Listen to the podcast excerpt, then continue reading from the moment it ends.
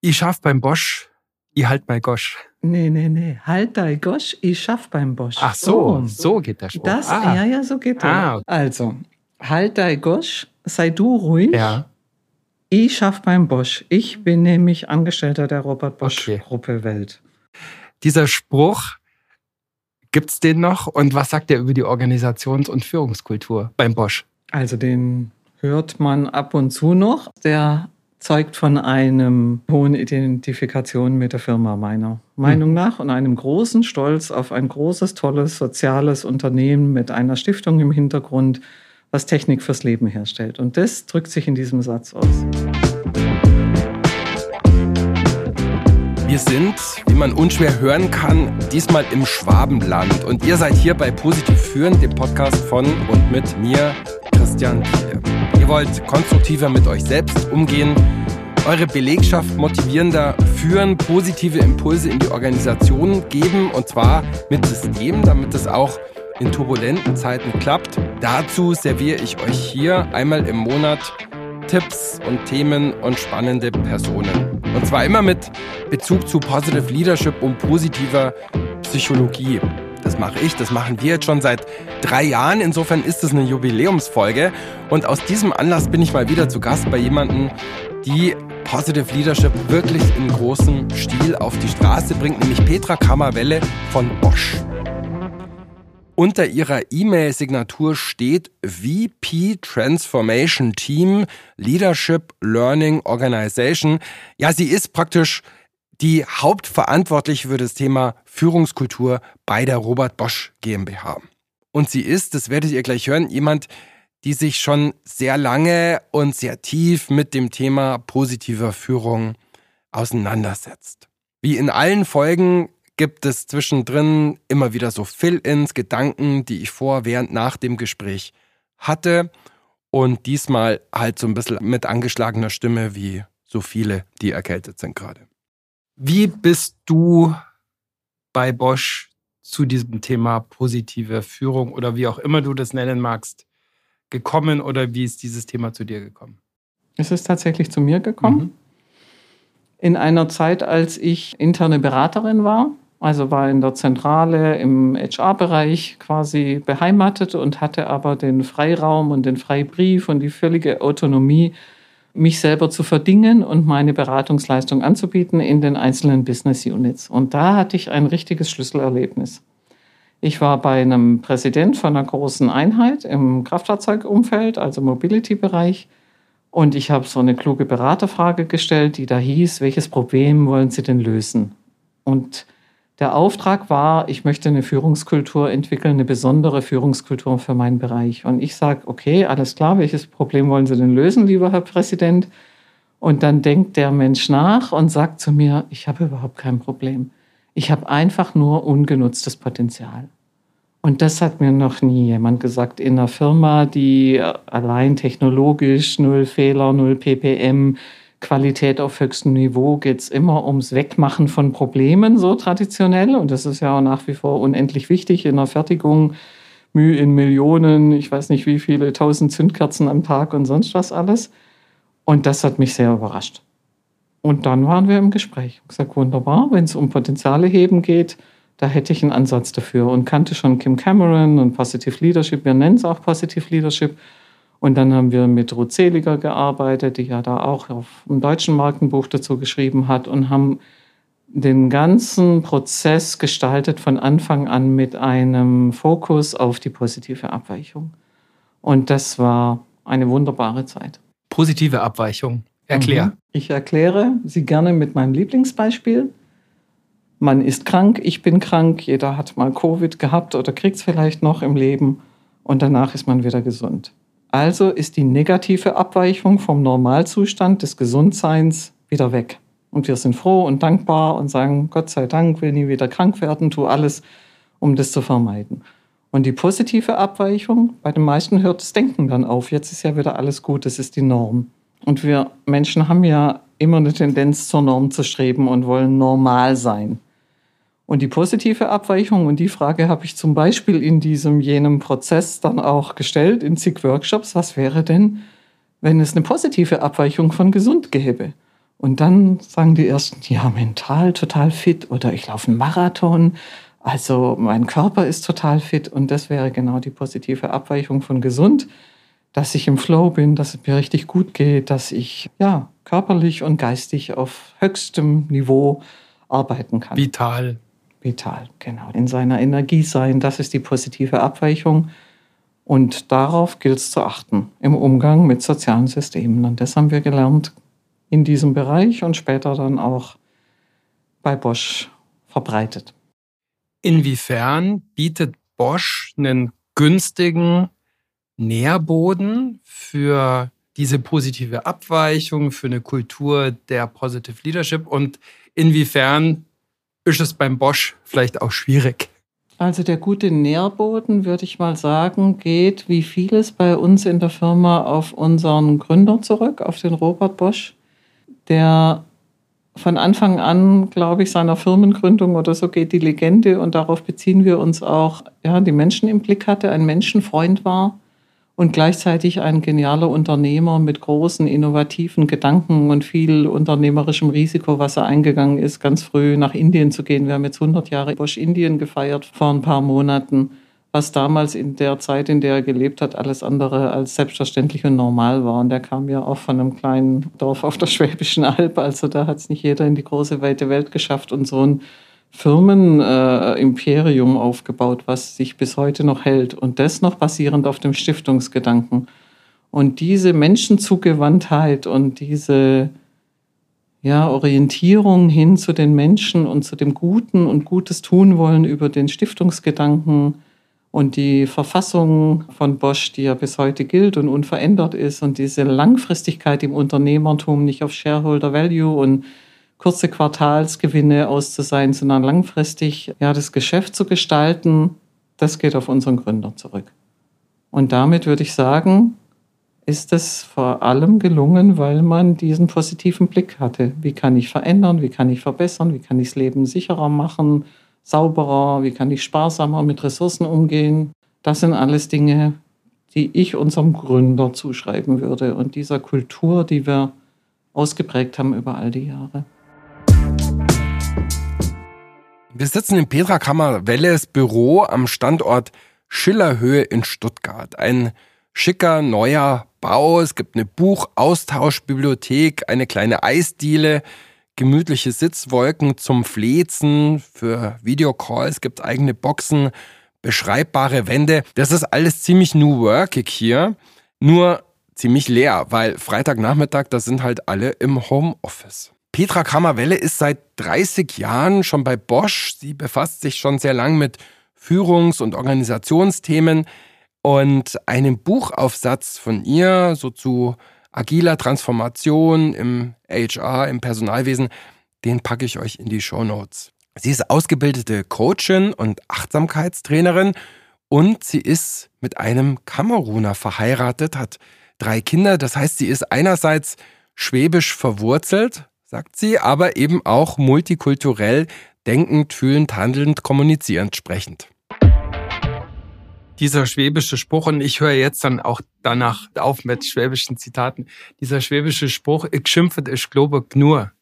Mhm, das ist jetzt die Allgäuer Variante. Das ist die Allgäuer Variante, ja genau. Aber den gibt es ja hier auch. Muss man vielleicht auch übersetzen? Mhm.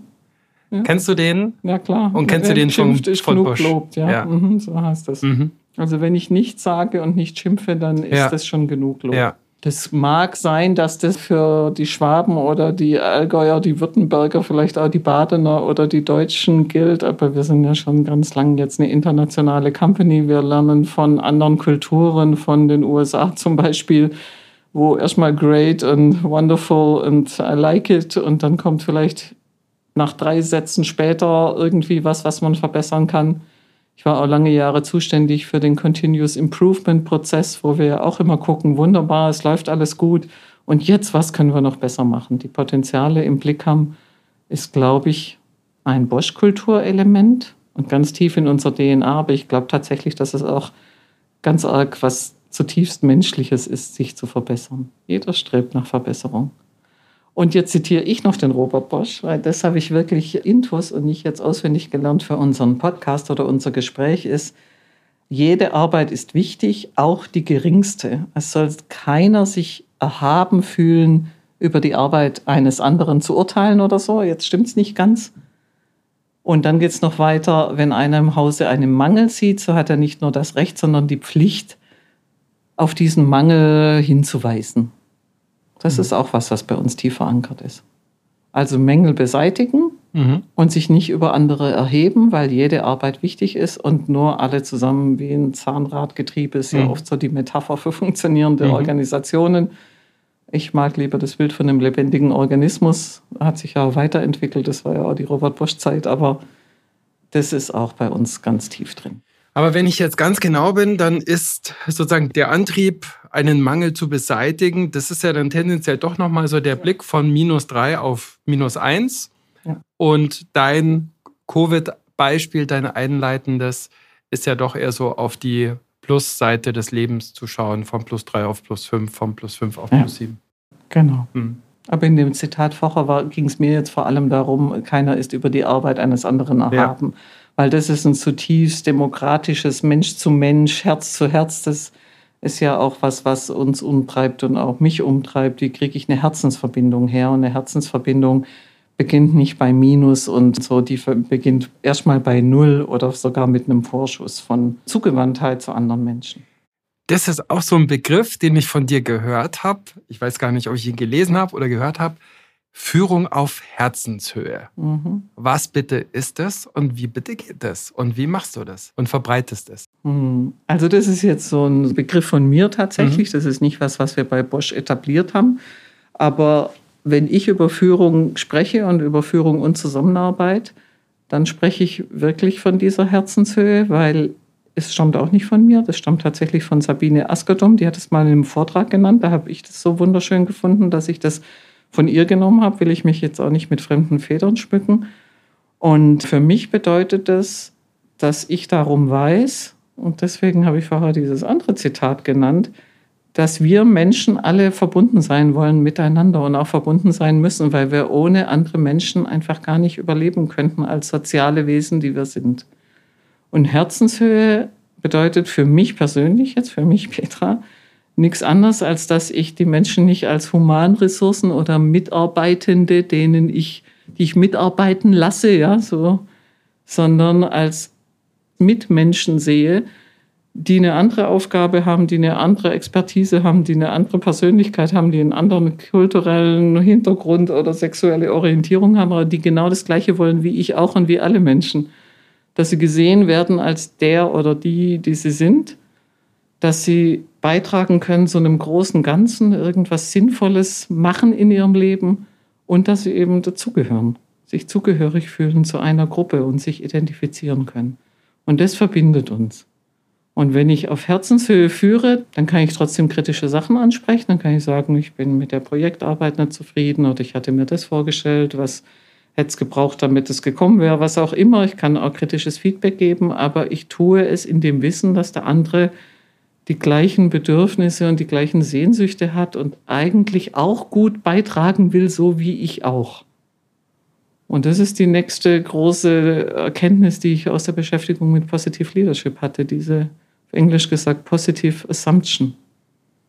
Immer zu unterstellen oder so oft wie möglich es geht, zu unterstellen, dass das, was ein anderer tut, aus einem guten, reinen Herzen raus passiert. Auch wenn ich es nicht verstehe, auch wenn ich das Ergebnis vielleicht erstmal nicht gut heiße, ja. aber dass ich den Antrieb oder den möglichen Antrieb vielleicht erstmal versuche zu würdigen oder anzuerkennen. Ja, und dass ich es erstmal hinterfrage. Ich hatte neulich ein ganz konkretes Beispiel. Ich war auf einer Reise, endlich mal wieder auf einer Reise, gerade in Indien. Und ich hatte ein To-Do und habe einer Kollegin geschrieben, bitte erledigen, die und die Frage bitte beantworten. Und das ist eine Kollegin, die ich sehr schätze und ich weiß, die ist zuverlässig. Also musste ich gar nicht sagen, bis zum 18 Uhr oder morgen oder leg's mir nochmal vor, sondern einfach nur bitte machen. Ich bin gerade in Indien und es war sowieso was aus ihrem Bereich. Und dann schaue ich irgendwie wieder in die Mails und sehe gar nichts. Kein OK, keine CC-Mail. Ich wusste einfach nicht, ob es erledigt ist. Und dann dachte ich mir, da stimmt was nicht. Und habe sie angerufen, habe gesagt, hey, was ist los? Ah, ich bin gerade auf dem Weg zum Zahnarzt und überhaupt meinem Vater geht es nicht gut. Und das ist die positive Unterstellung, dass wenn es bei ihr jetzt eine Abweichung gibt, ich weiß, ich kann mich verlassen, ich weiß, sie tut alles. Und wenn das mal nicht passiert, dann sage ich nicht, oh, was macht sie wieder oder so, keine negative Unterstellung, sondern ich unterstelle, dass irgendwas los ist, dass sie es nicht tun konnte. Vielleicht hat sie auch die Mail nicht gesehen oder so. Es könnte ja auch so was Kleines sein. Wie universell und überkulturell gültig ist denn sowas wie Positive Leadership? Wenn du das jetzt gerade ansprichst, Indien, ihr seid ein internationaler Konzern mit Wurzeln hier in Schwaben und seid eine internationale Company. Du hast selbst in Stanford, glaube ich, unterrichtet. Du hast, hattest du mir vorher erzählt, auch Interkulturalität in deine Familie dir geholt. Angeheiratet. Angeheiratet, genau. genau wie universell ist sowas wie positives Führen und wie, wie rücksichtnehmend auf unterschiedliche kulturelle Prägungen, Muster, auch gerade von Führung und vom vielleicht Verhältnis zwischen Führung und wenn man jetzt nicht Mitarbeitendes sagen will, sondern Teammitglieder oder Kollegen oder wie auch immer. Das ist ja in unterschiedlichen kulturellen Kontexten, gibt es da schon auch unterschiedliche Umgänge mit Worten, würde ich mal vermuten, oder? Die gibt's, aber es ist so universell wie, wie nur was. Das mhm. ist meine ganz klare Antwort darauf, wie ich vorher versucht habe zu erklären, weil wir alle Menschen sind und weil wir uns als Menschen begegnen und weil wir uns brauchen und weil wir gesehen werden wollen. Ich kann nur die gleichen Wörter wiederholen und die gleichen Sätze, weil wir beitragen wollen, weil wir im Grunde Gutes wollen, ja. Schönes Buch von Bergmann, im Grunde gut. Ja? Der Mensch im Grunde gut. Das ist eine Grundannahme, die ich habe, die im Christentum, die im Hinduismus, die im Buddhismus, die in vielen, vielleicht sogar in allen Religionen der Welt verankert ist. Die Nächstenliebe und die Zuwendung und Hinwendung zum Nächsten. Und deswegen glaube ich, ist das vielleicht das Universellste, was es gibt auf der Erde. Und wenn ich jetzt als Führungskraft in deinem Kosmos unterwegs bin und dir sage, Petra, mein Job ist hier für gute Zahlen zu sorgen. Mein Job ist dafür zu sorgen, dass wir Zündkerzen herstellen ohne Fehler. Mein Job ist es nicht, irgendwie Menschen auf Herzenshöhe zu führen. Also erstmal würde ich zu den ersten Teilen sagen, ja, ist es, klar. Der Job ist genau gute Produkte in guter Qualität, in ausreichender Stückzahl und so weiter, mit tollen Prozessen.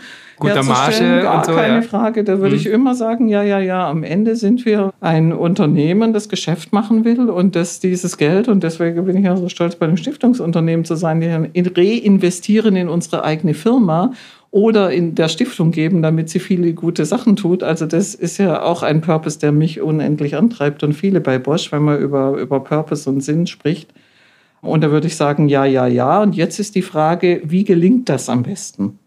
Und da haben wir einen Dreiklang, der ist auch nicht von uns, den haben wir auch übernommen. Wir haben eigentlich zweimal einen Dreiklang. Einmal die Logik, dass die Selbstführung das Wichtigste ist und der wichtigste Kern, um andere zu führen und mit diesen anderen dann gemeinsam das Geschäft zu führen. Also auf Englisch Leading Myself, Others and the Business. Und unsere Unterstellung, Hypothese ist, die neurowissenschaftlich tausendmal schon bewiesen wurde, dass je besser ich mich selbst führe und mein Selbst führe, desto besser führe ich andere, wenn die im Flow sind, glücklich sind, beitragen können, am rechten Platz sind, ihre Stärken gefragt werden, sich gesehen fühlen als Menschen, auf Herzenshöhe eine Verbindung da ist dann bringen die sich auf eine so viel bessere, intensivere, angstfreiere Art und Weise ein, sodass das auf jeden Fall Auswirkungen hat fürs Geschäft. Insofern passt es alles hervorragend. Lass uns Darf doch ich noch den zweiten, den zweiten oh, ja, unbedingt. ganz kurz. ich glaube, ich weiß, was es ist. Ja, ja, okay, dann sag. Enjoy, grow, Jawohl, perform. Ja. Ganz genau. Okay, fangen wir mal mit einem der beiden an und mhm. deklinieren das durch. Mit ja. welchem, Petra? Dann gerne mit Enjoy, grow, perform. Enjoy, grow, perform. Erklär. Als ich in dieser Rolle war, interne Beraterin zu sein bei Bosch und zum Beispiel in dem einen Geschäftsbereich auf die Idee kam, Positive Leadership als die Haltung hinter diesem Führungsprogramm auszuprägen, zusammen mit vielen anderen natürlich und mit diesem Präsidenten, der die Haltung schon hatte. Da habe ich gemerkt, dass es mir so einen großen Spaß macht und dass ich die Stärken, die ich habe, voll einbringen konnte. Und ich habe gemerkt, dass ich vor einigen der Aufgaben, die da in dem Projekt angefallen sind, dachte, oh mein Gott, ich weiß nicht, wie das geht, wie soll ich das machen? Ich kam an meine Grenzen und da bin ich gewachsen, das ist der Grow-Anteil. Weil andere mir mehr zugetraut haben oder etwas zugetraut haben und ich mir dann auch das zugetraut habe und es dann auch gelungen ist. Also dieses über sich hinauswachsen, über das, was man als sein bestes Selbst empfindet, da das zu erweitern. Und dann kommt eben die Erfüllung und die Leistung und das Abliefern dessen, was dann wieder dem Geschäft dient, von alleine. Das ist unser, mein Lieblingsdreiklang. Ja, ihr habt ja häufig schon das Permalit-Modell oder das Perma-Modell hier vorgestellt bekommen, was ganz wichtig ist für mein Denken und Arbeiten. Und wenn ich jetzt mal versuchen würde, das, was die Petra Kammerwelle hier erzählt, uns in das Perma-Modell zu übersetzen, dann würde ich sagen, positive Emotionen wie Freude, Interesse, Heiterkeit, die bringen uns ja eher in so einen Explore, Explorer-Modus, in den expansiven Modus und fühlen sich nicht bloß gut an, sondern machen uns auch kreativer und sozial anschlussfähiger. Zweitens, Grow entspricht so dem Thema Flow. Reimt sich nicht nur. Flow wisst ihr ja, die Anforderungen, die ich mir suche und die mir gestellt werden, dass die in einer guten Passung sind mit den wahrgenommenen Kompetenzen, Fähigkeiten, Ressourcen und dass die sich natürlich auch entwickeln dürfen, dass ich durchaus auch mal Ausflüge machen darf, soll, will, muss in die Wachstumszone und nicht immer bloß umeinander dümpeln will und soll und mag in der Routine. Das wäre sozusagen dann die zweite Säule von Permalit Engagement, die eben mit Grow gemeint ist.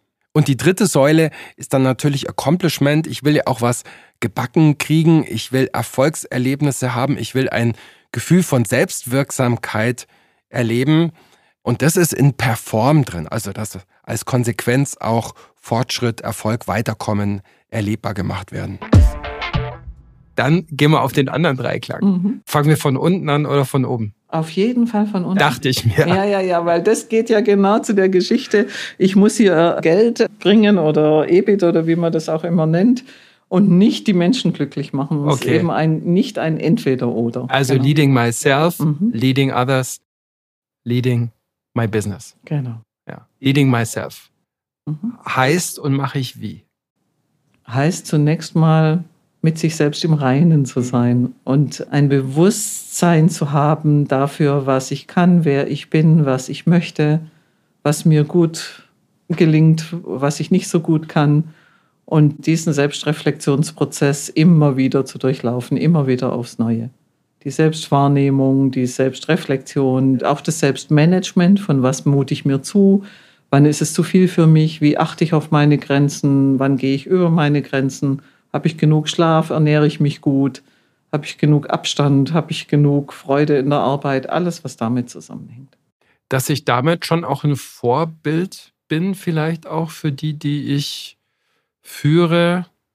Ja, also in der Führung, ich in der glaube, Selbstführung. Führung ist nicht erstmal dazu da, um ein Vorbild zu sein, sondern wenn ich mich gut selbst führe und auf mich achte und meine Grenzen kenne und gut für mich sorge und mit mir im Reinen bin, dann bin ich ein Vorbild, weil ich als Führungskraft immer ein Role Model bin. Menschen lernen immer am Modell. Das ist die Urform des Lernens eigentlich, zu schauen, wie machen es andere. Und Führungskräfte sind in irgendeiner Form herausragend in der Organisation und werden beachtet, sind immer on stage, sagen wir. Ja, ob sie über den Hof laufen, ob sie den Pförtner grüßen oder nicht, das wird alles gesehen und interpretiert und damit wird auch interpretiert, ach, macht Schluss, ach, schreibt Mails am Wochenende oder macht es nicht. Das wird alles gesehen, kopiert, interpretiert. Ja, damit sind die immer Vorbilder, Führungskräfte. Aber Selbstführung dient nicht dazu, ein Vorbild zu sein, sondern sich selbst zu führen, gut zu sein zu sich, gut mit seinen Ressourcen umzugehen. Und dann ist man eben dadurch auch Vorbild. Man ist auch Vorbild, wenn man es nicht gut macht, natürlich. Wie viel davon ist Wissen, wie viel ist Haltung und wie viel sind Tools, Tipps, Tricks, Modelle, Methoden? Also darüber machen wir mal einen extra Podcast. Okay. Was kommt zuerst? Haltung prägt Verhalten ist mein Credo. Ich glaube, dass es immer mit der Haltung beginnt. Aber wie ändere ich möglicherweise eine Haltung? Da kann irgendein Tool enorm hilfreich sein, mhm. natürlich. Mhm. Also auf die Frage gibt es keine Antwort. Und wenn ich eine geben müsste, würde ich sagen, es ist alles. Mhm. Und zu unterschiedlichen Anteilen. Manchmal ist es vielleicht mehr das eine, mal mehr das andere. Leading Others mhm. als zweiter Kreis, glaube ich. Gell? Ja, genau. Siehst du es, ja. Nicht als zweite als Stufe. Richtig. Du hast unter anderem auch mal gesagt, andere zu führen, ist gar keine Frage von Schulterklappe und von Hierarchie, sondern ich führe eigentlich immer andere auch.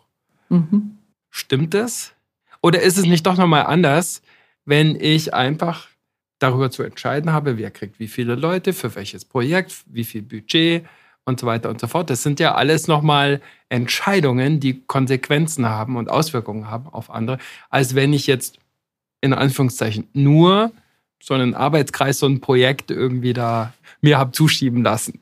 Also ich bin wirklich überzeugt, dass wir alle führen. Wir mhm. haben ein Programm bei Bosch, das heißt We Lead Bosch und wir hatten lange rauf und runter überlegt, ob wir es nicht sogar We All Lead Bosch nennen, mhm. haben es dann gelassen und gesagt, We ist doch schon All, also das braucht man gar nicht extra betonen. Und klar sind die disziplinarischen Führungskräfte nochmal unter allen führenden Menschen eine herausragende Gruppe. Und da ist es sozusagen klar, mit Insignien und Schulterklappen und Macht und Budget und Mitarbeiteranzahl da ist es unstrittig. Aber das heißt ja nicht, dass nur diese Führungskräfte führen, die so eine disziplinarische Rolle haben. Ich sage ja dazu ganz gern Leadership in the Box, weil das in der Regel in einem Organisationschart eine Box ist. Und da habe ich eine Box oder habe ich keine Box. Und auch aus meiner persönlichen Erfahrung heraus habe ich schon sehr deutlich und klar und gut und inhaltlich und fachlich und über Herzensführung geführt und hatte gar keine Box. Und ich führe trotzdem. Ich kann ein Thema führen inhaltlich. Ich kann über Charisma führen. Ich kann informell ein Leader sein, weil die anderen meine Meinung schätzen. Auf Erfolge hinweisen. Ich stärken, kann führen, indem ich den Kalender pflege und mhm. sage, dafür hast du keine Zeit, da kannst du morgen nicht hingehen, das reicht dir einfach nicht mehr, du musst noch die und die Unterlage fertig machen oder mit dem Kunden telefonieren oder sowas. Das sind alles Führungsaspekte. Und deswegen ist es nicht nur das Führen in der Box, es gibt auch das Führen out of the box. Was kann ich von sehr negativen Führungskräften lernen über positive Führung von anderen? Sehr viel. Ich hatte auch schon Führungskräfte, deren Führungs jetzt entweder wieder Haltung oder Verhalten nicht so war, wie ich führen möchte. Und ich würde sogar sagen, dass ich da am meisten gelernt habe, weil ich zugeguckt habe und dann gesagt habe, aha, so macht sie das, so macht er das, so würde ich es nie machen oder so werde ich es nie machen. Und so, wenn ich mal führe oder da ich jetzt führe, mache ich das bewusst anders. Insofern kann man von der negativen Abweichung sehr viel lernen weil man sich dann positioniert und sagt, okay, so nicht, wie denn dann? Und dann stößt das einen Reflexionsprozess wieder an. Ich werde immer wieder auch gefragt, ja, aber was mache ich denn, wenn meine Führungskraft so negativ ist, wenn bei uns das Führungsumfeld so defizitorientiert ist und Positive Leadership so niedrig ausgeprägt ist? Was mache ich denn dann? Dann gilt der alte Postkartenspruch, und der heißt Love it, change it or leave it. Schon wieder so ein Dreiklang. Ich merke, ich habe ein Febel für Dreiklänge. Ja, dann versuche ich das zu verändern. Was ich verändern kann, verändere ich. Also würde ich dieser Führungskraft, die mir die Frage stellt, wahrscheinlich antworten. Und es gibt in der Regel viel mehr, was man verändern kann, als man denkt. Bis einem jemand auf die Finger klopft oder sagt, du gehst jetzt zu weit, geht in der, das dauert in der Regel sehr lange. Wir schöpfen den Rahmen, den wir haben, oft nicht aus. Und wenn ich es wirklich nachhaltig und mit, mit guter Intention lange versucht habe und es funktioniert einfach nicht und ich habe dann kein Enjoy mehr oder kein Grow und in der Regel dann auch kein Perform, dann kann man sich auch was anderes suchen, wenn man die Möglichkeit hat. Die hat natürlich nicht jeder. Ist ja eine sehr privilegierte Sicht, sich was anderes suchen zu können. Was ich dann manchmal sage, im dunklen Raum leuchtet auch die kleinste Funzel besonders hell. Mhm. Und jetzt vom Kalenderspruch weg, da, wo das Umfeld sehr geduckt, gebückt ist, wo ich eben auch so diese Freiräume vielleicht auch ein Stück weit einräume und vorlebe, da bewirke ich natürlich vielleicht auch mit kleinen Dingen besonders viel in Sachen Ermutigung, Motivation der Leute. Sehr schön. Oder? Ja, das ist ein total schönes Bild, ja. genau. Der dritte Ring, die dritte Stufe eurer Führungsphilosophie vielleicht auch ist ähm, Leading My Business. Mhm. Muss ich mich darum dann gar nicht mehr kümmern, wenn ich mich nur um Selbstführung und um Leading Others kümmere? Ist dann sozusagen Leading Others Well die automatische Konsequenz im Autopilot? Nein, das ist schön pointiert gefragt. Das ist es ganz bestimmt nicht. Wenn ich bei einer Unternehmung bin, wie wir jetzt bei Bosch oder ich bei Bosch, und dann habe ich ein Geschäft zu führen, vielleicht bin ich sogar Geschäftsführer, ja, im Titel auf meiner Visitenkarte oder äh, Gruppenleitung oder sowas in der Art, dann ist mein Daseinszweck und das, wofür ich das Geld kriege, tatsächlich das Geschäft zu führen. Und die Frage, wie ich das mache, die beantworte ich über die, was du Kreise nennst, über die anderen vorgelagerten Fragen, wie führe ich mich selbst und wie führe ich andere, um am Ende das Geschäft gut zu führen. Da gibt es einen Zusammenhang, ganz klar.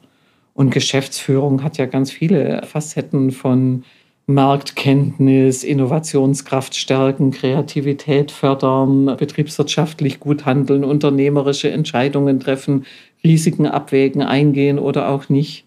Es gibt ja ganz viele Facetten von Geschäftsführung, also von Führen des Geschäftes. Die ergeben sich nicht alle zwangsläufig nur aus guter Mitarbeiter- und Selbstführung. Ich stelle mir ja immer wieder die Frage, auch hier in diesem Podcast, wie viel Haltung, wie viel Verhalten und wie viel Verhältnisse bedeutet eigentlich Positive Leadership. Und als Trainer bin ich leicht verführt, immer sieben Tipps und fünf Tricks und drei Ideen zu verraten, wie man dies oder jenes besser machen kann. Aber diese Tools oder dieser Tooliganismus, der hilft manchmal auch wenig, wenn die innere Haltung nicht wirklich passt. Und sowohl das Verhalten als auch die innere Haltung haben es wiederum schwer, wenn die Verhältnisse nur aus sind auf Druck und Ausbeutung. Und daher gefällt mir diese Formel eigentlich sehr, sehr gut. Leading myself, leading others, leading my business. Wenn ich irgendwo anders herkomme und jetzt beim Bosch anfange als Führungskraft oder vielleicht auch als Teammitglied, woran würde ich denn merken, vielleicht auch ganz konkret, dass hier Positive Leadership gelehrt wird, vielleicht im Führungsleitbild steht und vielleicht auch gelebt wird. Was mir zuerst in den Kopf kommt, ist was ganz Banales. Wir haben zum Beispiel Mitarbeitergespräche, wie die jede Firma hat. Das gilt jetzt nicht für Bosch in Summe, aber in dem Bereich, für den ich verantwortlich bin, heißt unser Slogan für HR, also für unsere People and Organization Function, heißt People Matter. Ja, Menschen sind wirklich wichtig und im Zentrum unseres Handelns. Und wir haben dann die Mitarbeitergespräche umgemünzt in Christian Matters. Die heißen also nicht mehr jährliches Mitarbeitergespräch, sondern im Titel und in der Einladung zu diesem Termin, wo wir uns unterhalten, wie geht's dir? Bist du im Flow? Hast du viel Enjoy? Wo willst du wachsen? Wo ist es zu viel für dich? Wie ist die, deine Einschätzung der Performance, meine Einschätzung der Performance? Würden wir das zum Beispiel achtsam Christian Matters nennen. Und dann kommen die Leute in das Meeting und dann sagen die, das ist ja schön, hier geht es ja um mich. Und sagen wir, ganz genau, hier geht es um dich. Das ist deine Zeit. Wir reden darüber, wie es dir geht. Wir schauen, wie es dir noch besser gehen kann oder auch, wie du besser performen kannst, was auch immer gerade ansteht. Und das wäre ein so ein ganz kleines Beispiel, was mir jetzt als erstes einfällt, wo wir das merken würden. Und das heißt, es geht dann in diesem Gespräch nicht darum, ob ich jetzt mehr Kohle bekomme, ob ich jetzt, ob, wann, wie ich auf die nächste Stufe komme. Darum kann es auch gehen. Kann's das auch kann gehen. ja sein, mhm. natürlich. Das ist ja nichts ausgeschlossen. Also wenn es darum geht, entweder von Seite Vorgesetzte oder People-Partner oder welche Rolle auch immer in dem Gespräch sitzt oder von Seiten des Mitarbeiters, der Mitarbeiterin, dann hätte das dort auch seinen Platz. Wenn du bei Bosch oder beim Bosch in deinem Einflussbereich noch was verbessern könntest, vielleicht auch einführen könntest in Sachen Positive Leadership? Was wär's? Also, was mir einfällt, ist ein sehr demokratisches, wir wählen uns unsere Führungskraftprinzip, was mir einfallen würde. Das würde ich sehr gerne mal ausprobieren und im Kleinen habe ich es tatsächlich auch ausprobiert Und es hat auch sehr gut funktioniert, wobei wir ja immer Teil eines großen Systems sind, wo wir dann an mhm. Grenzen stoßen und so weiter und so fort. Aber so, wir wählen uns unsere Führungskraft, wir stellen Kriterien auf, wir überlegen, was eine gute Führungskraft für den Bereich, in dem wir arbeiten, ausmacht, was für Kompetenzen, für ein Persönlichkeitsprofil, für eine Erfahrung und so weiter vonnöten ist oder hilfreich wäre und würden dann jemand nominieren in einem demokratischen Prozess auf Zeit und dieser Mensch könnte, müsste sich darin beweisen, zeigen, ob es geht oder nicht und man könnte dann wiedergewählt werden oder abgewählt werden und das wäre keine Schande, sondern das hätte vielleicht für eine Zeit gepasst und für die nächste Phase im Projekt, wo es jetzt mehr kaufmännisches Wissen oder so braucht, würde das vielleicht nicht passen. Und wir würden voll uns darauf verlassen, dass die Crowd Intelligence, die Weisheit der vielen, uns da den rechten Weg zeigen würde. Das wäre spannend. Wie lange wäre so eine Amtszeit nach deiner Vorstellung? Müsste ich jetzt wirklich drüber nachdenken. Es kommt wahrscheinlich auch auf die Business-Situation an. Und die Rolle, die ich habe, das ist wahrscheinlich was anderes, ob ich das in einem Werksumfeld mache oder im Marketing oder für eine Projektlaufzeit oder in einem agilen Setting, weiß ich gar nicht. Vielleicht zwei, zweieinhalb Jahre wie komme ich drauf? Weil ich selber alle drei, vier Jahre gewechselt habe, auch in meinen Führungsaufgaben ja. und weil man schon eine Zeit braucht, um alles ja, zu verstehen und, und richtig im Sattel zu sitzen und, und zu wissen und dann auch bestimmte Veränderungshebel wirklich zu betätigen und umzusetzen. Was bräuchte es, damit das passieren könnte, dass ihr eure Führungskräfte wählt? Mut. Bräuchte es den Mut, das anzupacken. Von oben, von unten, von beiden Seiten? Ja, von allen Seiten. Es bräuchte auch Muße, sich das auszudenken und mal in einem Pilot erste Erfahrungen zu sammeln. Und es bräuchte den Mut und es bräuchte auch das Geschäftsumfeld, um es möglich zu machen. Also ich wüsste jetzt wirklich, wir müssten drüber nachdenken, das hast du jetzt alles aus mir rausgekitzelt in dem Gespräch, in welchem Umfeld ich das ausprobieren wollte. Und wie gesagt, wir hatten eine Zeit lang ein Führungsverständnis hier in meinem Bereich. Mit einem kleineren Team waren wir 30 Leute. Da habe ich mit einem sogenannten Management-Team geführt. Da habe ich ganz oft die Rückmeldung gekriegt, mein Englisch wäre schlecht, aber es war nicht ein Management-Team, sondern ein Management-Team. Ein kleines Wortspiel. Und da haben wir das in Teilen ausprobiert. Aber so weit, dass wir nominiert hätten, sind wir auch damals nicht gegangen. Petra, seit wann befasst du dich mit Führung, würdest du sagen? Seit 20 Jahren? Hm, ich würde ja behaupten, aber ich tue es noch nicht ganz so lang, ich würde behaupten, dass diese letzten zweieinhalb Jahre Führung schon fundamental verändern werden. Aber jetzt bist du schon länger in dem Geschäft und vielleicht sagst du, naja, gab es immer mal wieder. Du Wie meinst die Pandemie, die Zeit mit Covid, Corona. Ja, ich meine, genau, ich meine, ja, ich meine die Pandemie. Mhm. Ähm, beziehungsweise die Pandemie als die erste von mehreren Krisen, die sich ja jetzt so überlagert haben mit, mit Ungewissheit, mit Unmut, sozialer Isolation, mit Ungewissheit. Und die Konsequenz, die sich ja auch daraus ergeben hat, wir sind hierher gelaufen durch ein ziemlich leeres Gebäude an einem Freitag zu einer durchaus auch noch normalen Arbeitszeit. Und da vermute ich mal, dass das bleiben wird. Und das heißt, Führung, glaube ich, wird nie wieder so sein, wie sie am 19. März 2020 noch war, oder? Wann ging der Lockdown los? Ich glaube schon, so ungefähr. Und die Frage ist sozusagen, was heißt auch so dieses, dass sich Menschen immer mehr remote und hybrid begegnen werden, die damit natürlich auch freie Räume haben, dass die Führenden dadurch vielleicht auch, du sagst selber, du bist drei Tage im Office, zwei Tage daheim. Was heißt das auch für sowas wie Positive Leadership, dass ich Leute einfach auch weniger vor Ort sehen werde und die einander weniger sehen werden?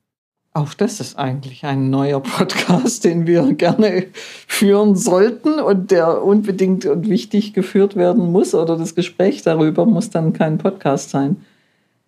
Hm, im Grunde ist ja die Frage, wie verändert sich Führung in einer hybriden Arbeitswelt? Da ist ja die Pandemie oder was auch immer nur ein Stimulus für etwas. Wir hatten auch die Vermutung, dass viele Führungskräfte das als Kontrollverlust erleben, dass die Mitarbeitenden nicht mehr im Büro sind, dass ich sie nicht sehe, dass ich nicht weiß, wann sie kommen, wann sie gehen. Wir haben entsprechende Umfragen gemacht und das hat sich gar nicht bestätigt, sondern die Effizienz ist gestiegen, das wissen wir aus Umfragen. Die Mitarbeitenden, also die arbeiten weiter im Homeoffice, zum Teil sehr selbstausbeuterisch sogar, sodass man sie schützen muss und Pausen einplanen muss und eher dafür sorgen muss, dass sie nicht so viel arbeiten und so diese Work und Life und die Balance, die man da immer zitiert, äh, für sich selbst hinkriegen. Und dieses, ich muss kontrollieren, ich muss es in den Händen halten, ich muss es sehen, das hat sich eigentlich als Trugschluss fast erwiesen. Die Kreativität leidet ein bisschen das haben wir auch festgestellt. Warum? Weil Menschen in Verbindung miteinander auf Herzenshöhe oder nicht, egal, aber wenn sie sich sehen, wenn sie sich begegnen, wenn sie sich vernetzen, wenn eine Verbundenheit da ist, wenn ein emotional sicherer Raum da ist, einfach äh, eher in diesen Flow kommen als zu Hause äh, vor dem Bildschirm.